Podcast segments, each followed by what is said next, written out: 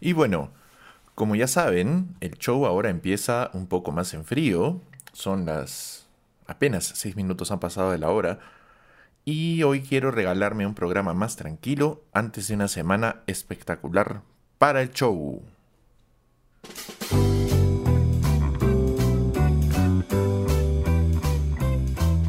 Esto es El Show. Una hora de conversación junto a Enrique Durán.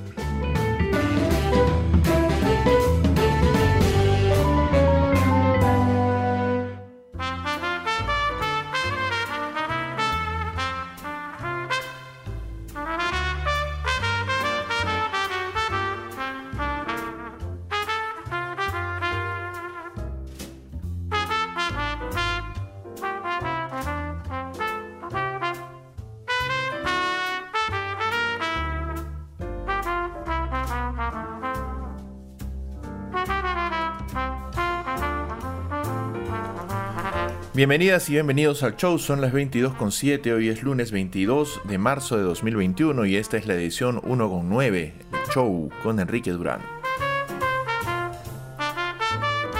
Hace un poquito de frío en Arequipa me parece, aunque algunos me dirán que me paso del listo y que en realidad está haciendo muchísimo frío, pero ya me contarán. Saben que esta semana tenemos invitados especiales. El miércoles están con nosotros Alejandro y María Laura, una de mis bandas favoritas de los últimos años, y un par de personas absolutamente espectaculares. Y además, el viernes tendré conmigo a la gran Ángela Delgado, la encargada de traernos cada año el Hey Festival a esta ciudad. Como saben, desde mañana muy temprano podrán escuchar esta edición del show desde Spotify buscándola como El Show como Enrique Durán. Y también podrán encontrarla en Apple Podcast, Google Podcast y en todos los servicios de streaming del mundo mundial.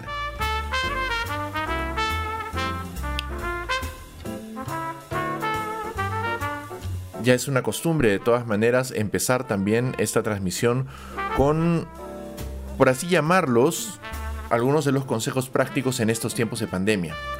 Ya saben que si salen de casa o se movilizan dentro de cualquier ciudad o pueblo del Perú, el uso de la mascarilla es obligatorio. Y en Arequipa también lo es el del protector facial. Recuerden, la pandemia no ha terminado y aún nos faltan muchos meses de cuidado y prevención para evitar que continúe condicionando nuestra vida y las de los que amamos. La vacunación va a tomar un tiempo, al igual que en todo el mundo, tal vez excepto en los países que producen las vacunas, como ya se imaginan. Y tenemos que lograr que todas y todos estemos inmunizados para garantizar la protección que estamos buscando con tanta devoción. Recuerden además que la próxima semana, del 1 al 4 de abril, el país aplicará una serie de restricciones para evitar las aglomeraciones y el contagio extendido que marcaron el inicio de esta segunda ola en las fiestas navideñas y del final de 2020 solo atenderán los servicios esenciales y el comercio entre las 4 y las 18 y no estará permitida la utilización de autos particulares. Igualmente están prohibidos los viajes interprovinciales en bus o avión entre el 1 y el 3 de abril.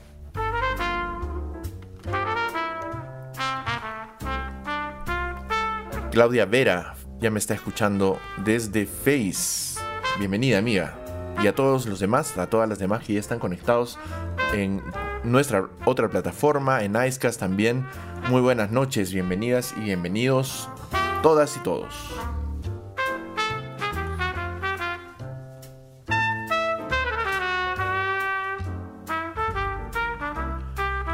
Esta noche empiezo con música antigüita. Música antigüita y toda en vivo, además. Toda en español, también porque me la he pasado nostalgiando, por así decirlo, esta tarde. También debe estar por ahí Clau Arevalo y seguramente está también Vanessa Ormeño. Bienvenidas, amigas, bienvenidas.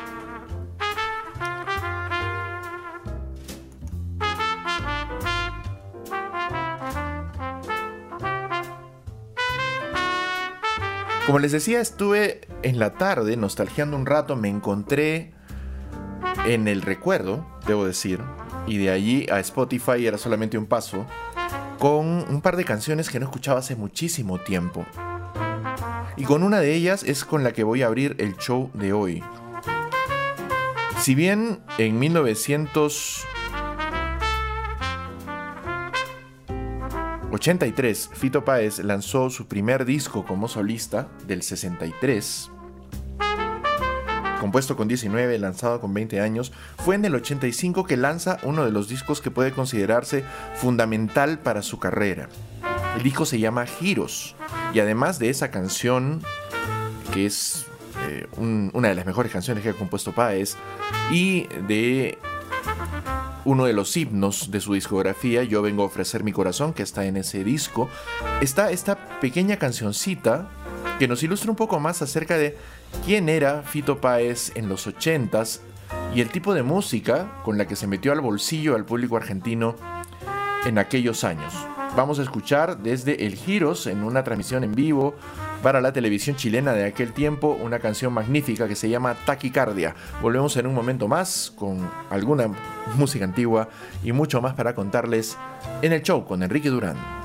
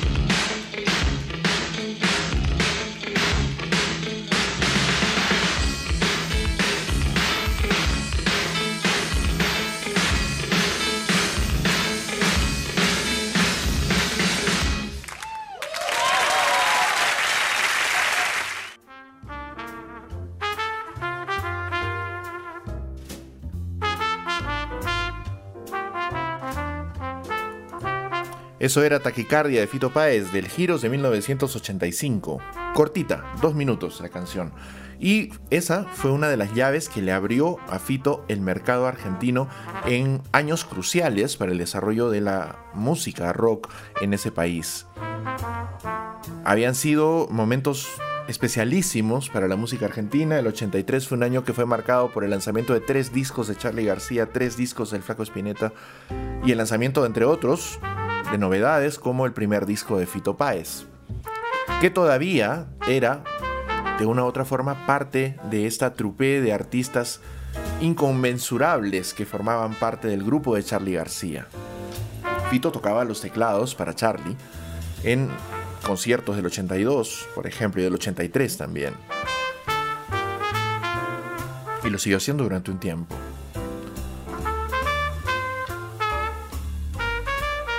¿Por qué me entra la nostalgia? Y este es un programa más personal, si quieren, con ustedes que me escuchan.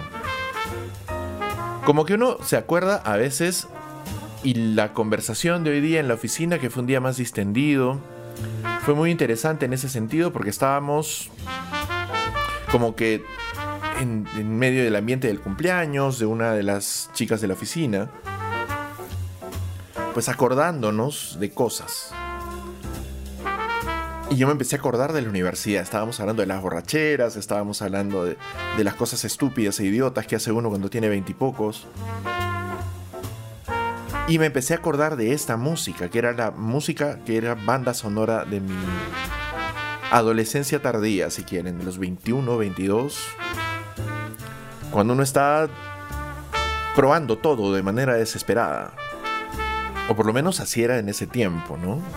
Cuando teníamos 20, 19, 18, empezábamos porque ya teníamos cierta libertad. Además, verdaderamente las cosas en el país habían empezado a cambiar, eran comienzos de los 90. Y de una manera u otra, nosotros también estábamos cambiando. Nuestra economía había cambiado, teníamos acceso a ciertas cosas. Y así, pues como que nos empezamos a hacer coleccionistas de experiencias. Yo creo que todos hemos pasado por eso, me parece, ¿verdad? ¿Ustedes qué me cuentan? ¿Ustedes estaban también coleccionando experiencias en sus primeros 20? ¿En los últimos 10? ¿O han esperado más tiempo para hacerlo? En realidad no hay una edad para coleccionar experiencias, ¿no? Aunque yo creo que hacerlo así, en, esta mezcla de inocencia con cierta depravación con la que empiezas la universidad, tiene su encanto, ¿no? Estás buscando romper un montón de límites. Y yo creo que eso es parte sustancial de hacer la vida. Esta música era esa con la que nos reuníamos en las casas de los amigos para no sé, experimentar. Alguien tenía un poco de plata, te conseguías un trabajo, comprabas un disco. Ya comprábamos CDs en ese tiempo. ¿no? Comprabas un CD, alguien siempre tenía un reproductor de CDs y te ponías a escuchar la música. Era una cuestión de compartir, no había redes sociales, no había MP3, no había maneras distintas de pasar la música. En ese tiempo todavía teníamos que editar las cintas de fiesta, ¿no? Coger nuestra el equipo de CDs, por ejemplo, y grabarnos una cinta con las canciones que más nos interesaban de esos discos. Ya habíamos empezado a utilizar las cintas de metal, recuerdo, las cintas de 90 minutos también. Y con esas cintas hacíamos la de DJ, ¿no? Era muy loco. Era un tiempo extraño que he recordado esta mañana con mucha nostalgia y por eso me animé a hacer este show más íntimo, más personal, entre las personas que me escuchen hoy día y yo, para compartirles un poco de esos recuerdos y de esas experiencias que marcan finalmente a quien las experimenta. Nalu Luna también está escuchando el programa. Querida, ¿cómo estás? Bienvenida, buenas noches.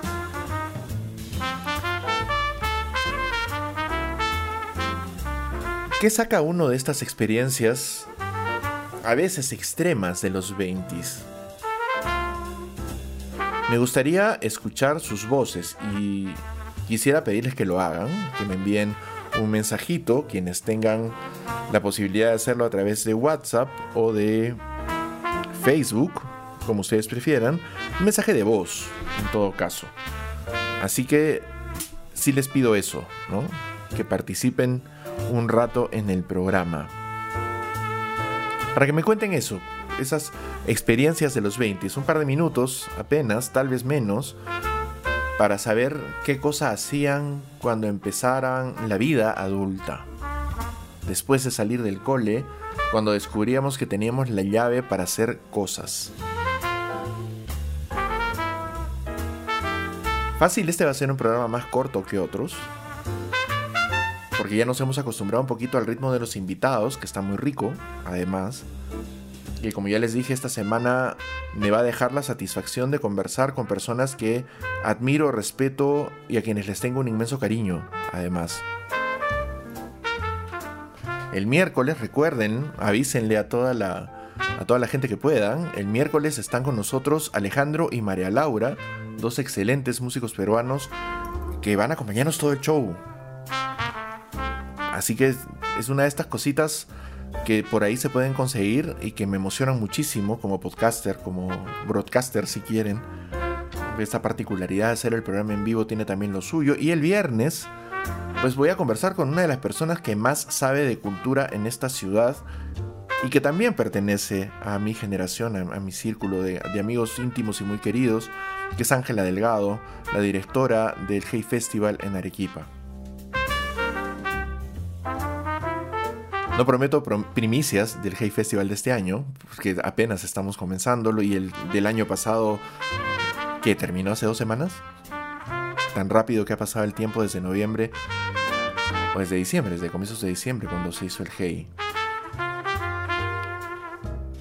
Esas son las atracciones de esta semana en nuestros segmentos de entrevista. Y ahora yo quiero compartir con ustedes otra canción más de esas que marcó en mi vida algún pedacito de algo importante. En 1997 tenía 22 años. Había empezado a trabajar en una empresa como encargado del área informática. Y eso me obligaba en ese tiempo a viajar mucho por el sur. Fue la primera experiencia de viajar por el sur que luego me hizo afortunado al permitirme hacerlo durante dos años por trabajo. Lo cual significa que no trabajé durante dos años, sino que disfruté la vida muchísimo. En esos viajes, que en ese entonces eran más largos y a veces un poquito más peligrosos, uno de mis compañeros más fieles era un Walkman y un montón de cintas. Ya después vino el Disman y cambiaron las cosas, pero en ese entonces todavía a punta de Walkman y cassettes, que era lo más común. En viajes que a veces se hacían de noche y concluían en la mañana, como el viaje a Juliaca, por ejemplo, que eran 12 horas de infarto por una trocha infame. O el viaje a Puno, que era más o menos lo mismo también. O a Sicuani, también a Cusco y a varios otros sitios en donde la empresa con la que yo trabajaba en ese tiempo me enviaba. Una de las canciones, una de, las cintas que más me acompañaba en ese tiempo era un viejo cassette del compilado 8793 de Charlie García.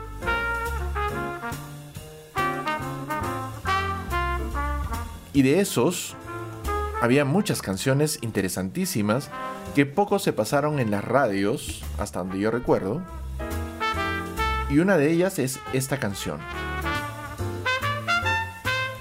Así que vamos a escuchar juntos Fantasy. Ya les digo de qué álbum originalmente es. Parte del compilado 8793, así lo pueden encontrar ustedes en Spotify si quieren buscarla desde un concierto en vivo del año 1989 en la voz de Charlie García. Regreso luego para contar más cositas de estas en el show con Enrique Durán.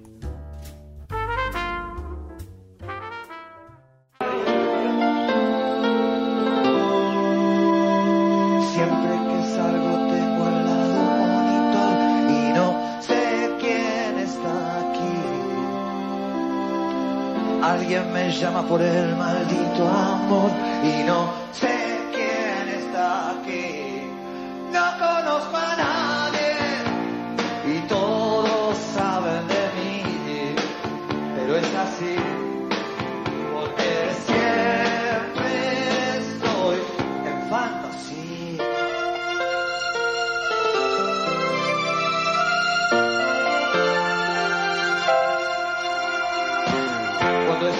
Solo ya no sé por qué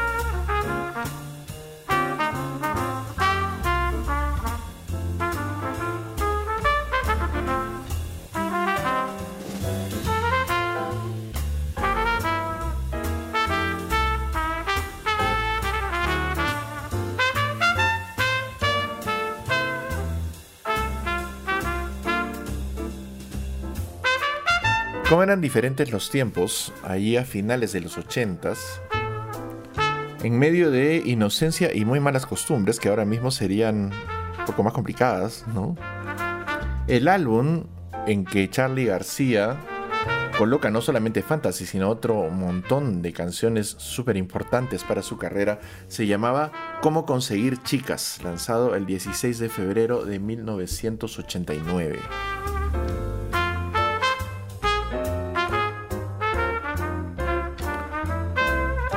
De ahí las que yo siempre más recordé eran Funky y Fantasy, precisamente. Era un álbum transicional. Charlie se estaba separando de la gente que lo había acompañado durante bastante tiempo y se había pasado toda la década sacando un álbum al año. Bien fuerte. Al año siguiente sacaría un disco interesantísimo que se llamaba Filosofía Barata y Zapatos de Goma. Antes de ese, Lo que vendrá, antes de ese, terapia intensiva, parte de la religión, perdón. Antes de ese, parte de la religión, en el 87. El 86 había sacado el tango con Pedro Aznar.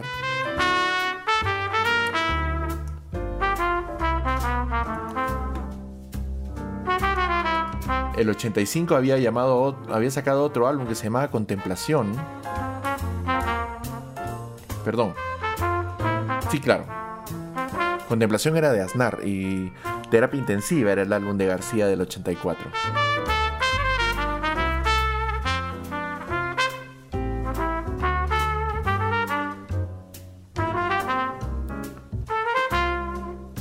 Fantasy era de esas canciones que acompañaban una madrugada o una mañana muy tempranito, frías, en un en uno de esos ultramodernos terminales terrestres que empezaron a aparecer en nuestra sierra en esos primeros años de los 90.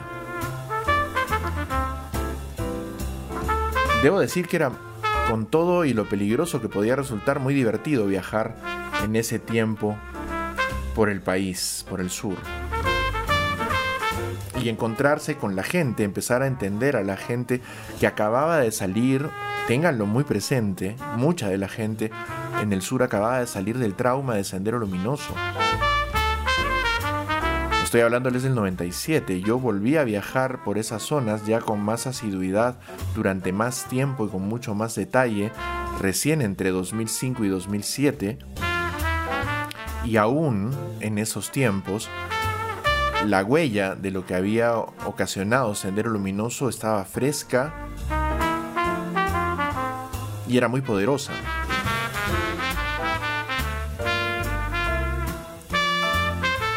La gente en la Sierra del Sur estaba reconstruyendo.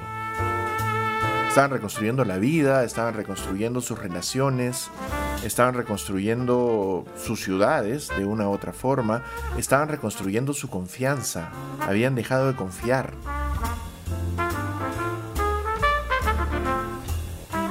Incluso entre ellos mismos habían dejado de confiar en cualquiera que viniera de fuera. Es una lástima haber tenido que pasar por esos años tan terribles en la historia de nuestro país y recién haber podido conocer esas ciudades y pueblos cuando dejó de ser peligroso viajar a ellos. Antes de eso, la única vez que estuve, digámoslo, en la zona fue en el 87 y en el 92, viajes en tren, además. Que era, digamos, un poco más seguro. No recuerdo atentados contra el tren durante la época del terror. En todo caso, encontrarse con estas ciudades que estaban renaciendo, que estaban intentando recomponerse después del azote del terror, de la guerra sucia que se hizo también desde el Estado y de muchas otras cosas más, fue interesante. Algunas de ellas han cambiado muchísimo a estas alturas. Ya no podría reconocerlas si fuera otra vez el mismo chico de los noventas que muy inocente las visitó entonces. que aprendió varias cosas ahí, además, y que luego, ya más maduro, con intenciones diferentes, también intentó aproximarse a su población y a su historia y a sus costumbres algunos años después. Acompañado por un viejo Walkman con cintas de Charlie García.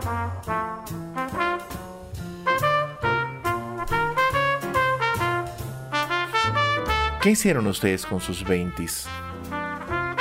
¿Qué estaban haciendo cuando tenían apenas veintitantos años? Lo digo así más o menos en, en confianza porque entiendo que buena parte de la gente que me escucha ya pasó esa barrera hace un rato y tiene recuerdos que pueden ser más frescos, menos frescos, pero recuerdos que se vinculan con una época en la que todos cambiamos. o en todo caso, esa época en la que todos hemos empezado un poco a ser lo que somos ahora.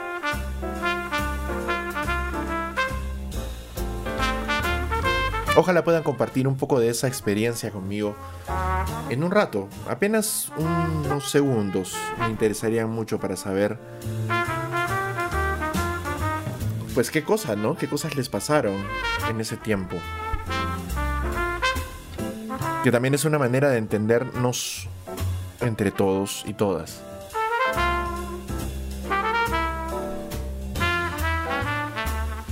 Así como siempre, casi sin querer, se nos ha pasado la primera media hora del show. Que como les dije, va a ser un programa un poquito más corto, tal vez. No, tiene el mismo peso de los programas que hemos estado haciendo en las últimas semanas, todos ellos intensos e interesantísimos, además.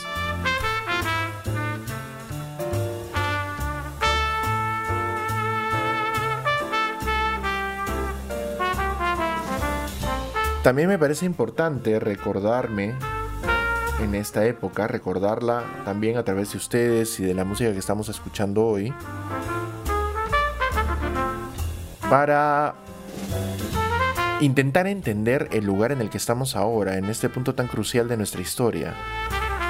No solamente por la pandemia de coronavirus, sino, y más importante probablemente, aún en medio de la tragedia que vive el país, una tragedia que probablemente se ha llevado ya más vidas que las dos décadas del terror. Lo cual me parece algo que deberíamos tener en cuenta porque algunas personas han menospreciado la cifra de personas fallecidas, algunas personas que conozco, aprecio y quiero, por cierto, han menospreciado las cifras diciéndome, eh, venga, el cáncer mata más o menos lo mismo cada año, lo cual no es cierto. Hay una larga distancia entre la gente que muere de cáncer y la que ha fallecido por coronavirus en el mismo lapso de tiempo y no tiene que ver con el año, tiene que ver con estadísticas duras o de otras enfermedades. El hecho de que 100.000 peruanos que no deberían haber muerto hayan muerto por una enfermedad que nos tiene transformados y trastornados marca un hito bastante difícil para nuestro país, para todos los países, para la región, para el mundo. Fíjense, por ejemplo, aquí tenemos a un grupo de personas que están tratando de esgrimir la razón religiosa para pedir que nos permitan salir a la calle y, en sus palabras, ejercer nuestra fe. Me refiero a la fe colectiva católica, que es aún muy importante, ya no me atrevería a decir mayoritaria en nuestro país pero que marca como una pauta cultural también la vida del Perú. La próxima semana tenemos cuatro días feriados, por así decirlo, eh, que provienen de una manifestación religiosa, la de la Semana Santa, que se ha vuelto peligrosa en tanto es la excusa para una reunión social masiva, grosera a veces para una acumulación social masiva, grosera a veces. En un momento tan particular de la historia, pues eh, tenemos que seguir de alguna forma guardándonos de estas cosas. Hay quien reclama que no les permitan ejercer su fe. Y si algo entiendo yo de la fe, es que no necesita un lugar. si nos vamos a una fe como la católica, la cristiana en general, hay una frase del Evangelio que dice literalmente, donde dos o más se reúnan en mi nombre, ahí estaré. No necesitan templos, los templos no son necesarios, ni las reuniones masivas, porque en todo caso, lo que busca la religión no es que nos acumulemos, sino que nos unamos. Una lástima que no sea un factor de unión en este tiempo.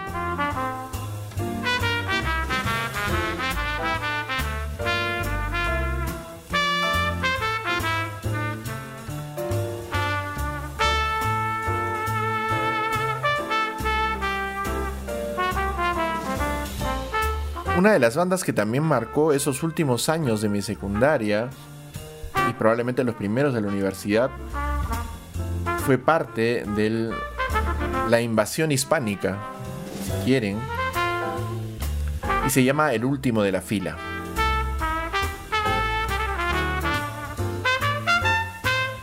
Tuvo una gran cantidad de hits en las radios en esos tiempos y uno de ellos es Llanto de Pasión. Les voy a comentar más acerca de la canción que ahora vamos a escuchar en una versión en vivo grabada, me parece, en la tele francesa en 1992. Vuelvo con ustedes para un poco más de conversación en el show con Enrique Durán.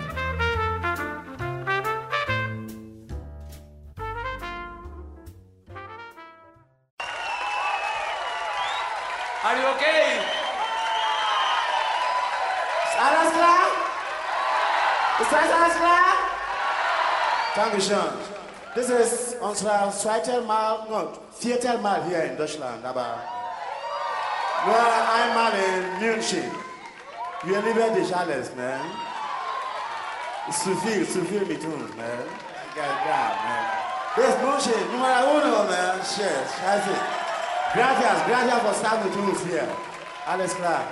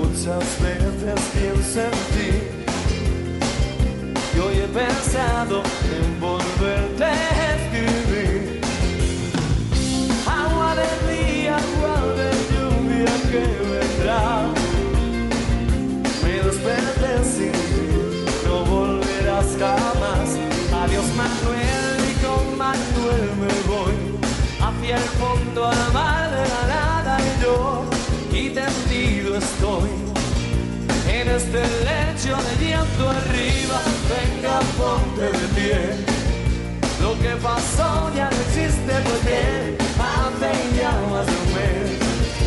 Ahora mejor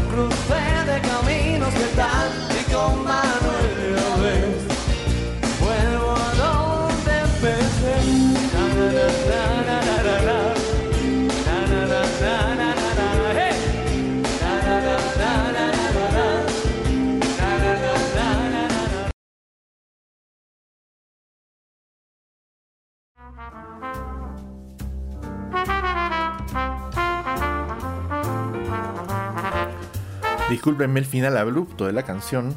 En efecto, así terminaba el video. Eran esas maravillas que también tenía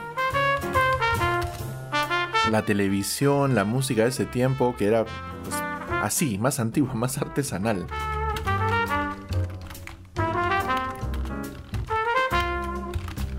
El último de la fila, como les dije, colocó un montón de éxitos en su tiempo. Tiempo más bollante en las radios fue el final de los 80s y los primeros años de los 90s. Y esta canción fue lanzada en un álbum que se llamó como La cabeza al sombrero, originalmente en 1988. Remasterizado hace poco, en 2008, que ustedes pueden encontrar, me parece, también en Spotify.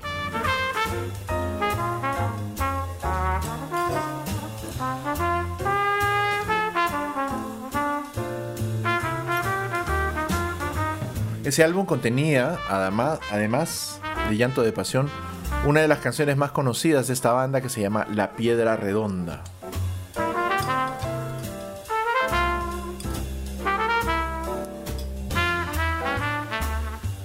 ¿Qué era lo curioso que ocurría en esos años cuando escuchábamos esta música que tanto nos gustaba?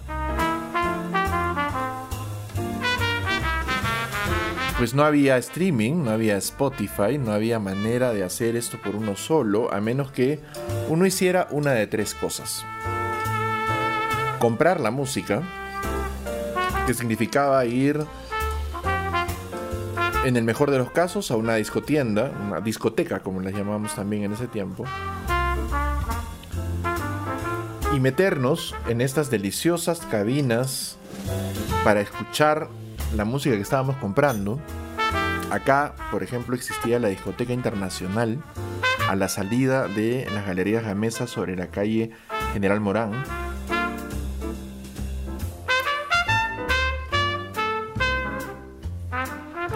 Donde te metías, pe- pedías el disco que querías comprar y te lo reproducían. Tú podías quedarte ahí un rato escuchando la música. Dependiendo del humor de la persona que estuviera en la tienda, podías incluso quedarte escuchando todo el disco.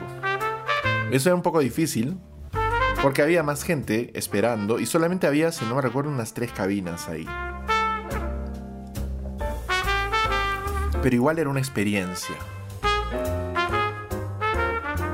Y luego por lo general te llevabas o el cassette o el disco de vinilo en esos tiempos. Poco después ya aparecieron también los CDs y era posible escucharlos en esa primera reproducción. La otra forma de escucharlos era consiguiendo una copia en cinta de algún amigo o amiga que tuviera el disco. La piratería de cintas ya existía en ese tiempo, comienzos del 93, 92, ya empezó a hacerse más popular. Pero por lo general encargabas esa chamba muy específicamente, quiero esta música y bla. Podías comprar en algunos mercadillos música pirata. En cintas que podrían estar mejor o peor editadas, por así decirlo.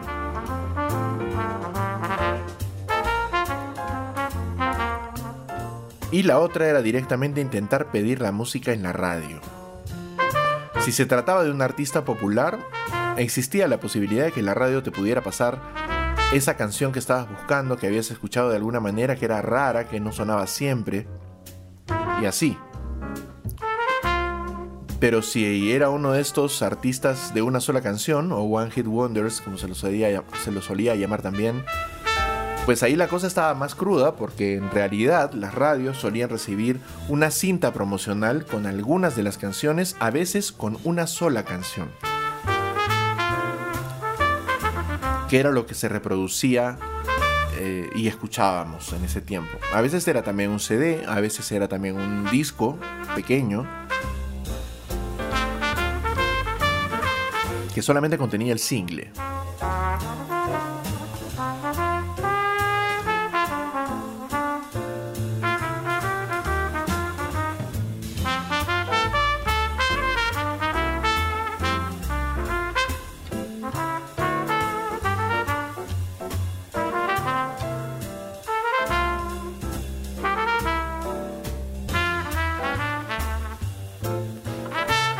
Así que la posibilidad de escuchar música que uno quisiera era remota y era limitada. A los recursos con los que contásemos, a nuestra posibilidad de hacernos con la música, ya sea original o pirata, o a la suerte de poderla escuchar en la radio, que entonces era una compañía bastante más fiel de lo que es ahora.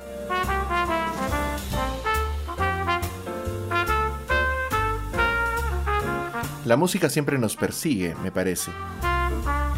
Y espero que precisamente eso sea lo que se origine cuando este miércoles visiten el show Alejandro y María Laura.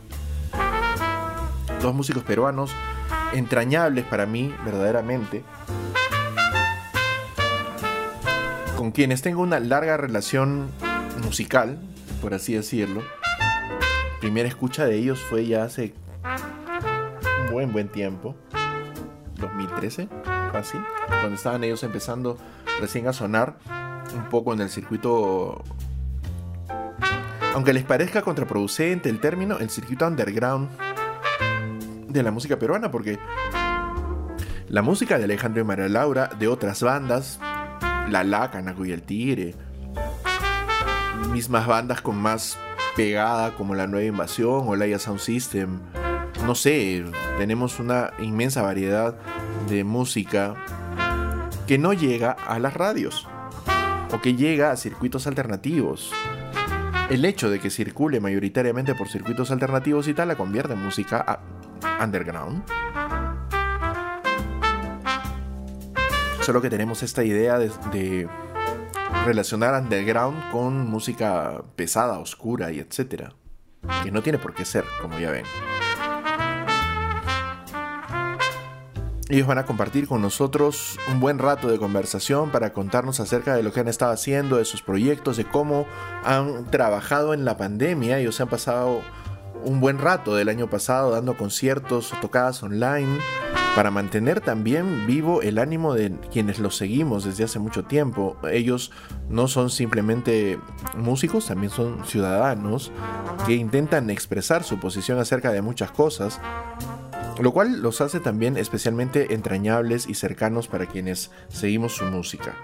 Así que ya saben, el miércoles 24, desde las 22, Alejandro y María Laura estarán con nosotros en el show para conversar sus preguntas, las cosas que quieran saber acerca de ellos.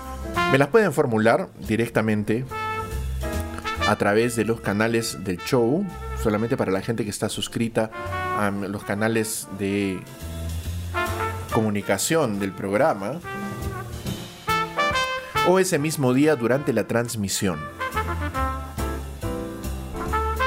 Y el viernes me acompañará Ángela Delgado, la directora del Hey Festival en Perú, para conversar un poco acerca de cultura, acerca de arte, acerca de un montón de cosas que se pasan por la cabeza de quienes nos estamos, estamos preocupados por estas cosas también.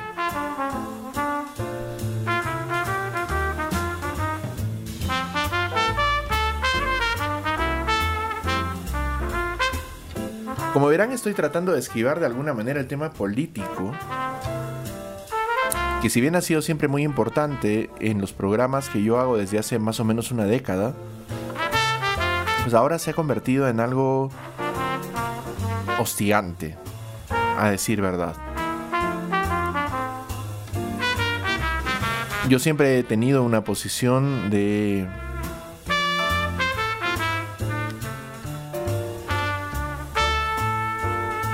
involucrarse en el diálogo ciudadano, en el diálogo político. Pero estas últimas semanas han sido especialmente desgastantes. Este último fin de semana ha sido especialmente desgastante a ese respecto. Porque estamos llegando a un punto crítico. Si ustedes siguen Twitter, que es donde ese diálogo se produce de una manera más notoria, realmente van a sentir, creo yo, este mismo hastío que ahora mismo a mí me consume un poquito. Ojalá que las elecciones nos den un resultado de que no tengamos que arrepentirnos en algunos años. Lamentablemente no me parece que sea así. Yo quisiera con todo mi corazón que así fuese, pero no me parece que vaya a pasar. En el mejor de los casos, vamos a tener un gobierno relativamente decente con un Congreso absolutamente deleznable. ¿Qué será lo que irá a pasar? Vaya uno a saber. Vaya uno a saber. Como decían por ahí, si Kafka hubiera nacido en el Perú, hubiera sido un escritor costumbrista.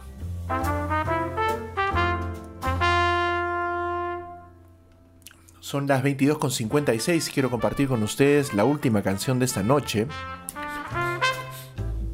Que es una que para mí también tiene un significado particular. Hace muchos años, también a principios de los 90, formé parte de un par de bandas que hacíamos covers en bares, en pubs y en un par de sitios más, en tocadas, en verbenas. Esta locura adolescente de hacer música. ¿no? Y una de las canciones que formaban parte de nuestro repertorio de por sí ya bastante ecléctico, era esta pequeña maravilla de los abuelos, de los iniciales abuelos de la nada de los años 80. Mucho antes de que Andrés Calamaro sentara sus reales en esa banda, Miguel Abuelo y los suyos pusieron esta joya en las radios de la República Argentina y luego de Latinoamérica. La canción se llama Lunes por la madrugada, es la última que vamos a escuchar esta noche en el show. Les pido que me acompañen para oírla y volvemos para comentar acerca de ella, la época, el tiempo y más nostalgias en el show con Enrique Durán.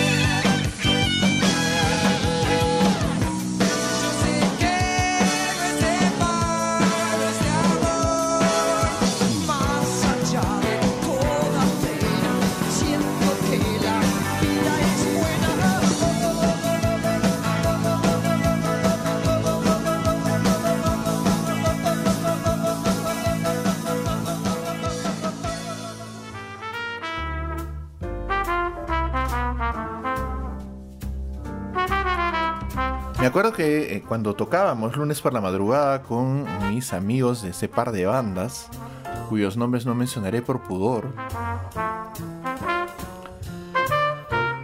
nos acompañaba un saxofonista, chico precoz, que tenía 12 años, cuando nos sacábamos a medianoche a tocar en un pub. Chico talentoso. Siguió haciendo música, si no me recuerdo. Verdaderamente talentoso. Omar Garecochea.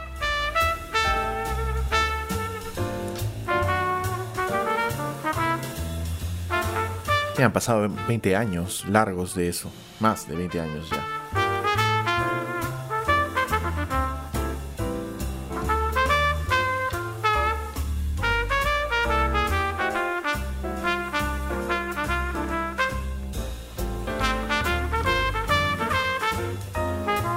Miguel Abuelo es uno de los músicos fundamentales del rock argentino de los años 80. Murió joven.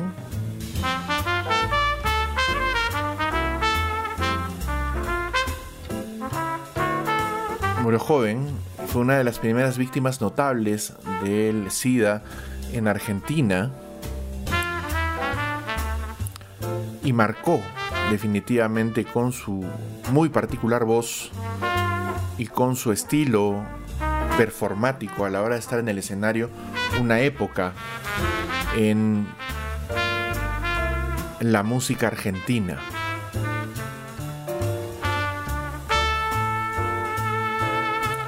Además, los Abuelos de la Nada eran una banda antigua para los años 80, fue fundada en 1967 para que se hagan ustedes una idea. Me encuentro esta cita. El nombre se obtuvo de una frase del libro de Leopoldo Marechal, El banquete de Severo Arcángelo, que decía, Padre de los piojos, abuelo de la nada.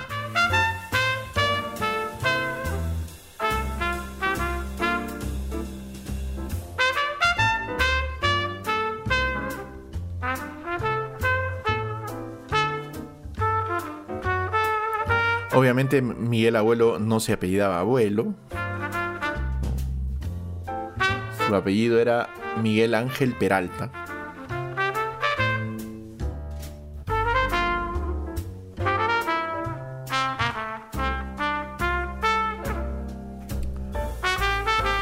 Y fue una banda que tuvo momentos estacionales, por así decirlo, hasta que finalmente llegó a la explosión, luego de tener que abandonar la Argentina en los años 70.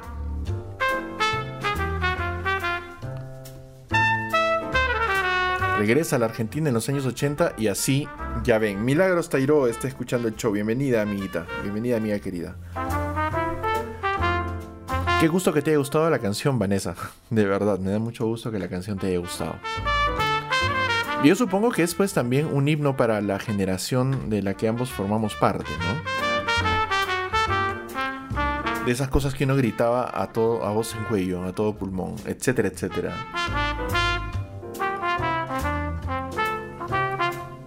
Les recuerdo que la música del show está disponible en una playlist en Spotify que se llama El Show Playlist 1. Déjenme confirmarlo. A veces tengo muy mala memoria para ciertas cosas. Lo cual alguna gente que me conoce debe encontrar contradictorio y rarísimo pero así son las veleidades de la mente humana.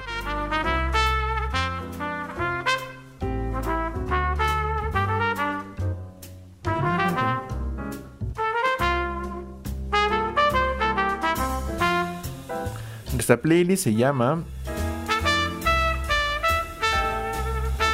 El Show, primera playlist.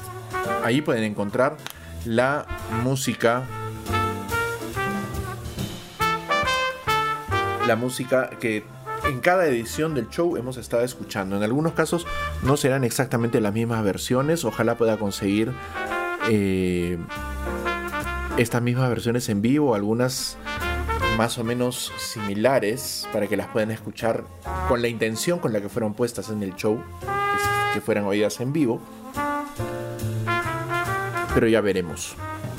En todo caso, ya saben dónde escuchar la música de esta primera temporada del show. El show primera playlist en Spotify.